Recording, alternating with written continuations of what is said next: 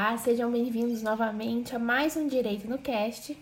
Hoje trataremos de Direito Penal 1 com o tema Nexo de Causalidade.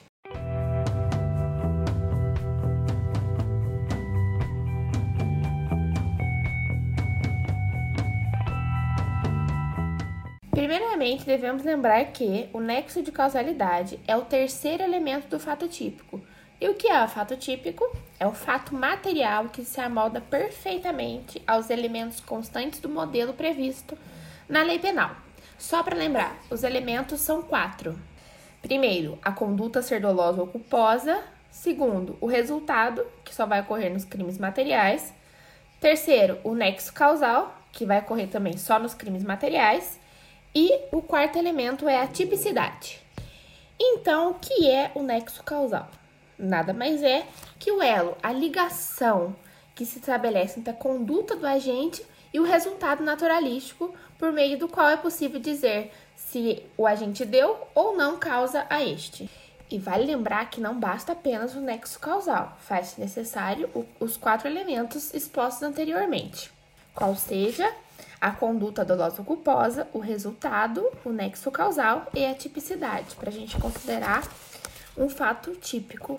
Agora iremos estudar duas teorias para apontar o nexo causal. A primeira é a teoria da equivalência dos antecedentes e a segunda é a teoria da causalidade adequada. A teoria da equivalência dos antecedentes é adotada pelo nosso Código Penal e ela diz que para toda e qualquer conduta que, de algum modo, ainda que minimamente tiver contribuído para a produção do resultado, deve ser considerada sua causa.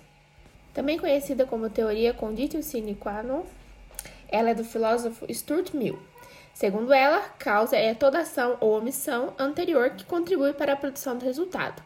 Isso que eu acabei de ler está no artigo 13 caput do Código Penal.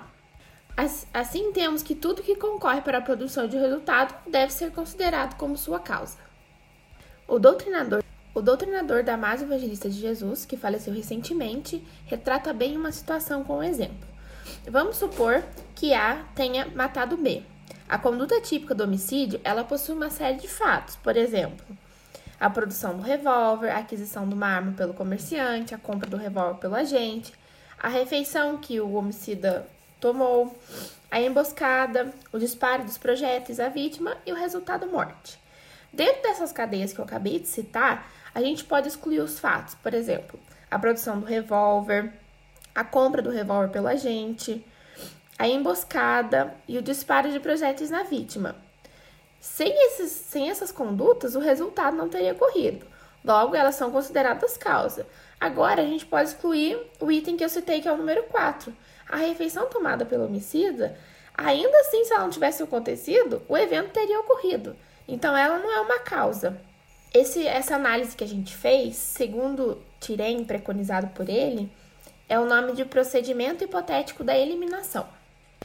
A teoria da causalidade adequada, por sua vez, ela é atribuída ao filósofo von Kreis, para quem só é considerada causa a condição idônea à produção do resultado.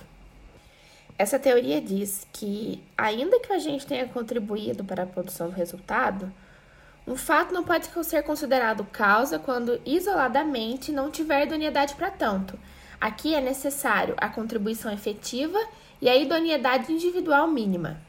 Aqui temos um exemplo um pouco óbvio também na doutrina do Fernando Capês, que diz que, por exemplo, os pais terem gerado os filhos e o filho ter cometido crime, mesmo é, o filho existindo somente porque o pai, os pais geraram, não significa que os pais têm culpa do crime que o filho cometeu. Já que falamos das duas teorias, agora a gente vai falar o nexo causal nos diversos crimes, já que ele só tem relevância nos crimes cuja consumação depende do resultado naturalístico. Antes da gente falar das hipóteses que o nexo causal não é relevante, vamos dar uma retomada o que é o crime de mera conduta, o crime omissivo próprio, o crime omissivo, o omissivo impróprio, o material e o crime formal. O crime material é aquele que só se consuma com a, com a produção do resultado nat naturalístico, por exemplo, a morte para o homicídio, a subtração para o furto, a destruição em caso de crime de dano, já o crime formal não exige a produção do resultado para a consumação do crime, embora ele seja possível a sua ocorrência. Vou dar um exemplo aqui. No crime de ameaça, o agente ele quer intimidar a vítima. Se ela foi atingida com essa intimidação, pouco importa. O importa é ele já ter intimidado. No crime de extorsão mediante sequestro também, o recebimento do resgate é irrelevante para a realização do tipo. Basta ter ocorrido o sequestro. O crime de mera conduta é aquele que o resultado naturalístico não é apenas irrelevante, mas também é impossível. Por exemplo, o crime de desobediência ou da violação de domicílio, em que não existe absolutamente nenhum resultado que provoque modificação do mundo concreto. O crime omissivo próprio é aquele que não existe o dever jurídico de agir, e o omitente ele não responde pelo resultado, mas apenas pela conduta omissiva. Temos como exemplo o artigo 135, que é o da omissão de socorro, e o 269, que é aquele que o médico deveria notificar uma doença e não notifica, sendo ela relevante. Neste caso, também não temos o nexo de causalidade. O crime omissivo impróprio, ou espúrio, ou comissivo por omissão, é aquele em que o omitente tinha o dever jurídico de evitar resultado, e, portanto, por este responderá é o caso previsto no artigo 13, parágrafo 2 do Código Penal. Por exemplo, uma mãe que descumpre o dever de, de amamentar o filho e ele morra de inanição, ou do salva-vidas que, na posição de garantidor, lhe deixa por alguma negligência o banhista morrer afogado, ambos vão responder por homicídio culposo e não por simples omissão de socorro, porque eles tinham o dever jurídico de cuidado, de proteção e cuidado. Então, já que a gente retomou o conceito, desse modo, não haverá nexo causal no crime omissivo próprio, nos crimes de mera conduta, nos crimes formais e nos crimes omissivos impróprios. Apenas ocorrerá um nexo de causalidade nos crimes materiais, já que somente com os crimes materiais estes exigem um resultado naturalístico para a consumação, o fato típico dos crimes formais de mera conduta só possuem dois elementos, a conduta e a tipicidade. E nos crimes comissivos, por sua vez, a omissão é um nada, e o nada não causa coisa alguma. Agora vamos estudar um pouquinho as espécies de causa, ou seja, as causas elas podem ser classificadas em duas espécies. As causas independentes e as causas dependentes. Mas antes, vamos conceituar causa. Causa é toda condição que atua paralelamente à conduta, interferindo no processo causal.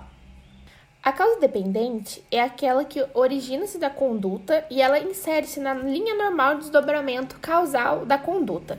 Por exemplo, quando você atira numa pessoa, os desdobramentos normais da causa vai ser a perfuração de algum órgão vital, a lesão de algum órgão, igual eu falei, a hemorragia, a parada cardiorrespiratória e, por fim, a morte. É como se fosse uma relação de interdependência entre os fenômenos, porque se não ocorresse o anterior, não ocorreria o posterior. Por exemplo, se a pessoa não tivesse uma parada cardiorrespiratória, ela não teria a morte. Essa causa dependente, ela não exclui o nexo causal, ela integra-o como parte fundamental, de modo que a conduta estará indissoluvelmente ligada ao resultado naturalístico. Mas pode ser que ocorra, por exemplo, que alguém tenha dado causa ao resultado, mas esse fato seja considerado atípico pela inexistência de dolo ou culpa. A causa dependente é aquela que não é de uma lógica natural, ou seja, ela vai ser um fenômeno, fenômeno totalmente inusitado, imprevisível. O exemplo mais comum que temos aqui na doutrina é quando fala que não é uma consequência normal você levar um susto e você ter uma morte parada cardíaca. Não é uma coisa normal. Gente, de um susto simples, tá? Porque tem susto que às vezes a pessoa realmente tem uma parada cardíaca, mas a gente tá falando aqui de um susto simples. Aqui temos duas subdivisões. A causa absolutamente dependente, que é aquela que ela comporta-se por, si só, como se ela mesma tivesse produzido o resultado. Então, não tem nenhuma relação com a conduta. E temos a causa relativamente independente. Ela origina-se da conduta e comporta-se como por si só tivesse produzido esse resultado não sendo uma decorrência normal esperada. Tem uma relação com a conduta porque ela apenas se originou dela, mas ela é independente. Dentro da causa absolutamente dependente e da causa relativamente dependente, a gente, a gente tem três espécies, que são as causas pré-existentes, concomitantes e supervenientes. A causa absolutamente dependente pré-existente é aquela anterior conduta, por isso ela é considerada pré-existente. Ela vai independer porque ela produziu por si só o resultado. Por exemplo, um genro tenta atirar na sogra. Ela não morre, mas ela morre envenenada, que ela tomou o veneno anterior ao disparo. O disparo de arma de fogo pouco importa. A causa pré-existente da morte foi o envenenamento, não causado pelo genro. Agora, as causas concomitantes é aquela que não tem relação, mas ocorre no mesmo momento. Por exemplo, vamos tocar no genro de novo com a sogra, porque tem um amor entre genro e sogra, né? O genro, ele vai. Ele tá colocando o veneno letal na artéria da sogra. Nesse momento, entram dois assaltantes e efetuam o disparo contra a sogra. E ela morre por conta desse disparo. É concomitante porque uma dessas trágicas coincidências, ou seja, envenenamento e disparo, atuou ao mesmo tempo da conduta, entendeu? Foi no mesmo tempo que ele estava indo é, colocar o veneno na, na sogra, os assaltantes entraram na residência. A causa absolutamente independente superveniente, ela atua após a conduta. Por exemplo, o genro, ele envenenou a sogra. Mas antes do veneno produzir efeito, o maníaco invadiu a casa e matou a senhora facadas. O fato que ocorreu posterior, ele é superveniente, ele não tem nenhuma relação com a conduta do genro. É absolutamente dependente porque a facada ela não guardou nenhuma relação com o envenenamento. Não tiveram relação, foram duas causas distintas. E ela é superveniente porque atuou após a conduta. Então, qual vai ser a consequência das causas absolutamente dependentes quando ocorrer um desses três casos? Vai romper o nexo causal e o agente ele só vai responder pelos atos até então praticados até então praticados dos fatos supervenientes, das causas supervenientes, preexistentes e concomitantes. Nos três casos que eu citei, o genro não matou a sogra, certo? Porque tiveram alguns casos que impossibilitaram. Por exemplo, ele não vai ser, nesse caso então, é, responder por homicídio, ele vai receber por tentativa de homicídio, com a qualificadora do emprego de veneno ou não. Agora, as causas relativamente dependentes vão para as espécies também, que são pré-existentes, concomitantes e supervenientes. Vamos conversar primeiro sobre as pré-existentes. A pré-existente, como a gente citou, é aquela que atua antes da conduta. Vamos pegar uma pessoa que é hemofílica. Por exemplo, alguém é, golpeou uma pessoa hemofílica, certo? E ela vem morrer em face da conduta. E aí, tipo, nesse caso, é, o golpe isoladamente não teria matado ela, certo? A facada. Um golpe de faca. Por ela ser hemofílica, essa atuação é, é de forma independente, produziu um só resultado. Como se trata de causa que já existia antes da agressão, ela denomina-se pré-existente. A causa relativamente independente concomitante, temos um exemplo. A atira na vítima, que ela assustada sofre um ataque cardíaco e morre. O tiro ele provocou o susto indireta, e indiretamente a morte. Não foi o tiro propriamente que provocou a morte. A causa do óbito foi a parada cardíaca e não a hemorragia provocada pelo disparo. Agora, por fim, a causa relativamente dependente superveniente é aquela na qual a vítima de um atentado está sendo levada para o hospital. Aí no meio do caminho ela sofre acidente e ela falece. Gente, claramente a morte dela não ocorreu em decorrência do do atentado, certo? Porque ela estava sendo levada ao hospital. Foi um acidente no meio do percurso. Mas essa independência é relativa, por quê? Se ela não tivesse sofrido um ataque, ela não estaria sendo levada para o hospital, certo? Então ela não sofreria o acidente. Como atuou posteriormente a conduta, ela é denominada causa superveniente. Como consequência das causas relativamente dependentes, temos que Aplica-se o critério também da eliminação hipotética, ou seja, nenhuma causa relativamente dependente tem o condão de romper o nexo causal. Por exemplo, vamos tirar o critério que a gente colocou nos casos anteriores: o tiro gerado do susto, a hemofilia e o atentado que colocou a vítima na ambulância. O resultado teria ocorrido? É claro que não. No caso das causas pré-existentes e concomitantes, das causas relativamente dependentes, como existe um nexo causal, o agente vai responder pelo resultado, a menos que ele não tenha concorrido para, para o resultado com dolo ou culpa. Já na superveniente, no próprio artigo 13, parágrafo 1, ele já excepciona essa regra da existência de nexo físico neutralístico, que manda desconsiderá-lo. O agente não responde jamais pelo resultado, mas tão somente por tentativa. Ou seja, no caso que a gente falou da, do atentado, ele vai responder pela tentativa, e não pela morte. Agora a gente vai tocar num ponto super importante, a gente já tá nos 15 minutos de aula. Caso fortuito e força maior, elas vão excluir a própria conduta por ausência de dolo ou culpa, certo? Então não vai atuar sobre o nexo causal. Assim, gente, se a gente não tiver dolo nem culpa, a gente não vai estar preenchido os quatro requisitos do fato típico, certo? O primeiro requisito, que é a conduta dolosa ou culposa, já não vai estar cumprido. Por fim, vamos estudar a imputação objetiva. O que é a imputação objetiva? Ela surgiu como se fosse uma teoria para conter os excessos da teoria adotada pelo Código Penal, ou seja, a teoria da equivalência dos antecedentes. Então, ela diz que o nexo causal não pode ser estabelecido exclusivamente de acordo com a relação de causa e efeito, já que o direito penal ele não pode ser regido por uma lei da física. Assim, além do elo naturalístico de causa e efeito, são necessários os seguintes requisitos. O primeiro é a criação de um risco proibido, o segundo, que o resultado esteja na mesma linha de desdobramento causal da conduta, ou seja, dentro do âmbito de risco. E o terceiro é que o agente atue fora do sentido de proteção da norma. No primeiro caso, no risco proibido, a gente tem um exemplo. Uma mulher ela quer que o marido morra engasgado e ela leva ele para jantar. Não tem um nexo causal. Mesmo que acaba correndo, nossa, por coincidência ele acabou morrendo engasgado mesmo. Não tem esse nexo causal, porque é normal, é tipo, legalmente, não tem nada que impeça uma pessoa de chamar a outra para sair para jantar. Isso não é ilícito. O segundo caso do resultado estar na mesma linha, desdobramento causal da conduta, ou seja, está dentro do risco, por exemplo, um traficante vende droga para um usuário. O usuário usa muita droga e acaba morrendo por overdose. Eu te pergunto, tem nexo de causalidade entre a venda da droga? Não tem a morte pelo uso imoderado da substância, ela não pode ser causadamente imputada ao seu vendedor, porque é uma ação ao próprio risco da pessoa. O próprio usuário sofre o risco com o uso dessa droga.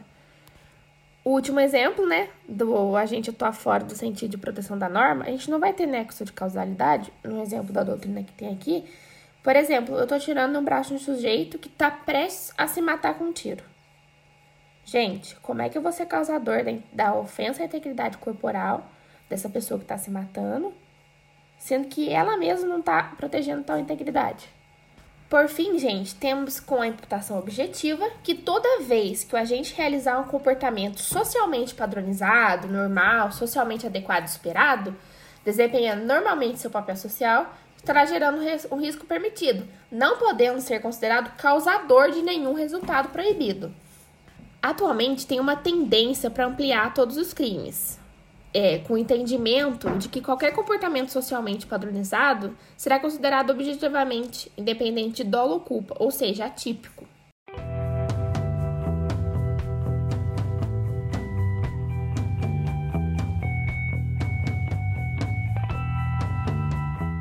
Essa foi a nossa aula de nexo causal. Nexo de causalidade tem uma extensão de conteúdo, tem muita coisinha uma dentro da outra. Então eu peguei alguns pontos importantes. Espero que tenham gostado. Qualquer dúvida, eu já falei no, no podcast anterior. Pode me mandar mensagem no Facebook, no WhatsApp, no Instagram, qualquer lugar que vocês desejarem, que eu tiro a dúvida para vocês. Esse é um assunto muito importante. Beijos, fiquem com Deus. Até a próxima!